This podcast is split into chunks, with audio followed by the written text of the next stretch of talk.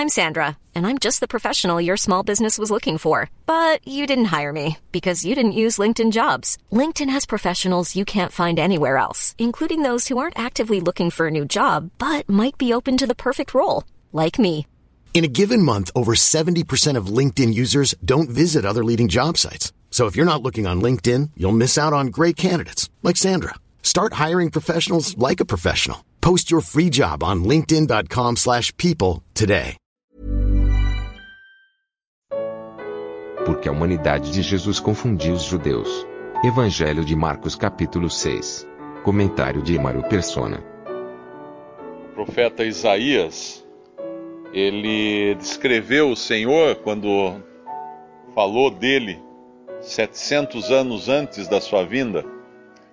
Ele disse que não tinha, era como uma raiz de uma terra seca, não tinha aparência nem formosura, e olhamos para ele e beleza alguma havia que nos, nos agradasse, que nos atraísse. Uh, depois, lá em, em Coríntios, Paulo escreve daquele que, sendo rico, se fez pobre por amor de nós. Em Filipenses 2, ele descreve os passos que o Senhor Jesus desceu, desde a glória dos céus até a terra, e assumindo então a forma de servo, vindo a ser homem, e, e não apenas homem, mas um servo. E aqui nós vemos o, o Senhor uh, enviando agora os seus discípulos de dois em dois, e o interessante é que um pouco antes ele foi rejeitado na sua própria terra, em Nazaré, quando olharam para ele e testemunharam do que ele era capaz, porque os próprios uh, nazarenos fala, falam uh, de onde lhe vêm estas coisas e que sabedoria é esta que lhe foi dada e como se fazem tais maravilhas por suas mãos. Ou seja, reconheceram que ele, ele tinha uma sabedoria incomum e que ele fazia maravilhas incomuns também, coisa que não era, coisas que eram sobre-humanas.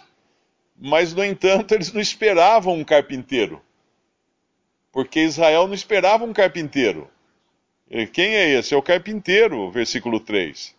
Filho de Maria, irmão de Tiago, de José, de Judas, de Simão. E, e não estão aqui suas irmãs? E escandalizavam-se nele. Por quê?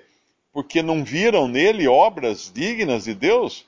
Porque não viram uma sabedoria acima de toda a sabedoria humana? Não, porque não viram nele aquilo que o homem espera ver num libertador. Ele era um simples carpinteiro, porque o filho de Deus, aos olhos dele, era filho de Maria. Aquele que criou o universo, aos olhos dele, era capaz de fazer só cadeiras e mesas. Ele não tinha, mas ainda assim eles reconhecem que ele tem esse poder. Agora é interessante pensar quem estava falando isso, porque na verdade ele foi criado uh, em Nazaré, mas uh, ele nasceu em Belém. E aqui ele, uh, quando, quando lá em João tem um discípulo que, que se encontra com ele, que, que ouve falar dele, fala: pode vir alguma coisa boa de Nazaré? é, porque ele era chamado Nazareno, pode vir alguma coisa boa dessa, dessa terra, porque era, era o lugar menos reputado em Israel.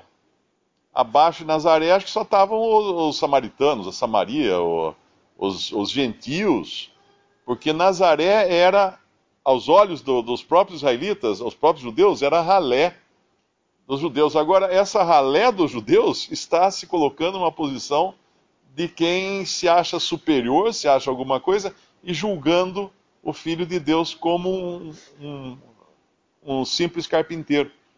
Um livro que me marcou muito, logo depois da minha conversão, que eu li, um autor chamado Josh McDowell, eu tinha ganhado, e mais tarde eu ganhei do, do, Douglas um volume grande, né, mas tinha um livro que era em português, que era resumido. O título era Mais que um Carpinteiro. E ele fala da divindade de Cristo esse livro. E aqui estava esse que era mais do que um carpinteiro. E agora, na hora que ele vai uh, enviar os seus discípulos, o que ele faz?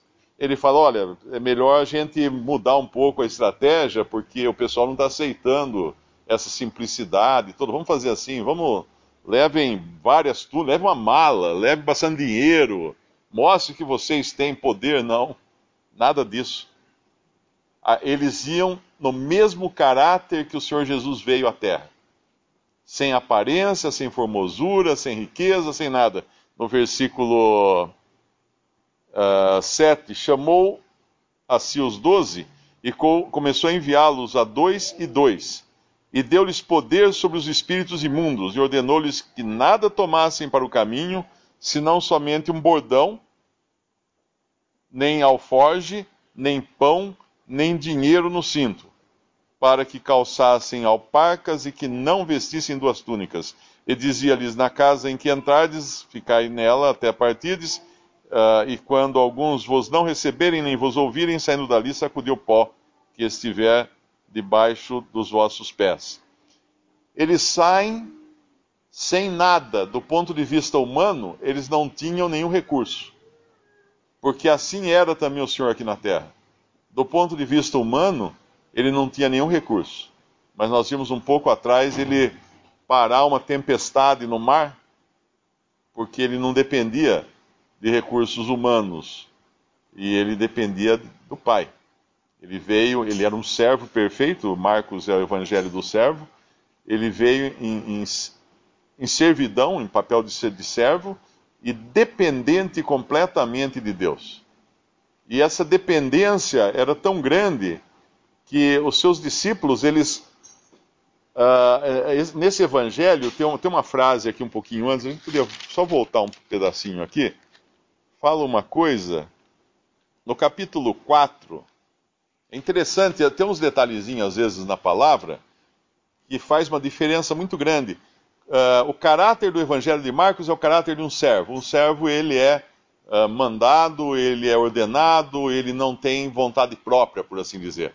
E veja que interessante, no, nos outros capítulos, não, nos outros evangelhos não fala isso. Mas no capítulo 4, versículo 36, 35, Naquele dia, sendo já tarde, disse-lhes: Passemos para outra banda.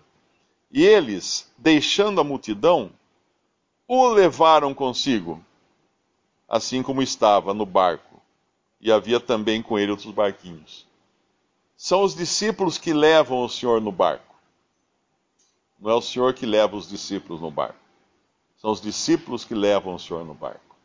Ele chega a tal ponto de, de, de, de servo, de, de deixar as coisas acontecerem, que outros o levam. Outros o levam. E aqui então, agora ele vai enviar esses discípulos sem nada, e esse era o caráter. Existe também uma. Existe um caráter uh, dispensacional aqui, não é? Porque isso vai também provar, quando ele fala, na cidade que não receberem, uh, saiam dali, sacudam o pó que estiver debaixo dos vossos pés, em testemunho contra eles. Por isso que eles vão de dois, de dois em dois. Porque eram preciso dois para dar testemunho. E aqui esses, a rejeição que eles sofressem, seria também imputada em conta deles, dos judeus. Porque ali estavam testemunhas de Cristo.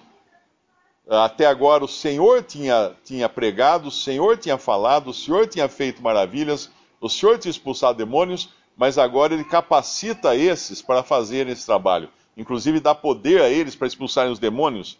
No, no versículo uh, eh, 7, deu-lhes poder sobre os espíritos imundos. Eles são capacitados pelo Senhor, mas eles vão ter que aprender também a depender só de Deus Pai. Eles não vão, eles não vão poder ter nada de si mesmos. E quem os receber, irá recebê-los não pelos que eles levam na bolsa, nem pela riqueza, nem pelo poder, nem pela força física, nada, nada visível, assim como o Senhor não tinha nada, nada que atraísse. Vão ter que recebê-los pela fé. E vão ter que receber o testemunho deles pela fé também, que é a certeza das coisas que não se veem. Visite respondi.com.br. Visite também 3minutos.net.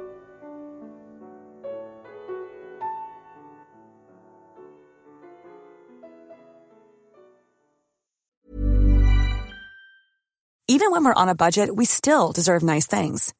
Quince is a place to scoop up stunning high-end goods for 50 to 80% less than similar brands. They have buttery soft cashmere sweaters starting at $50, luxurious Italian leather bags, and so much more. Plus, Quince only works with factories that use safe, ethical, and responsible manufacturing. Get the high-end goods you'll love without the high price tag with Quince. Go to quince.com slash style for free shipping and 365-day returns.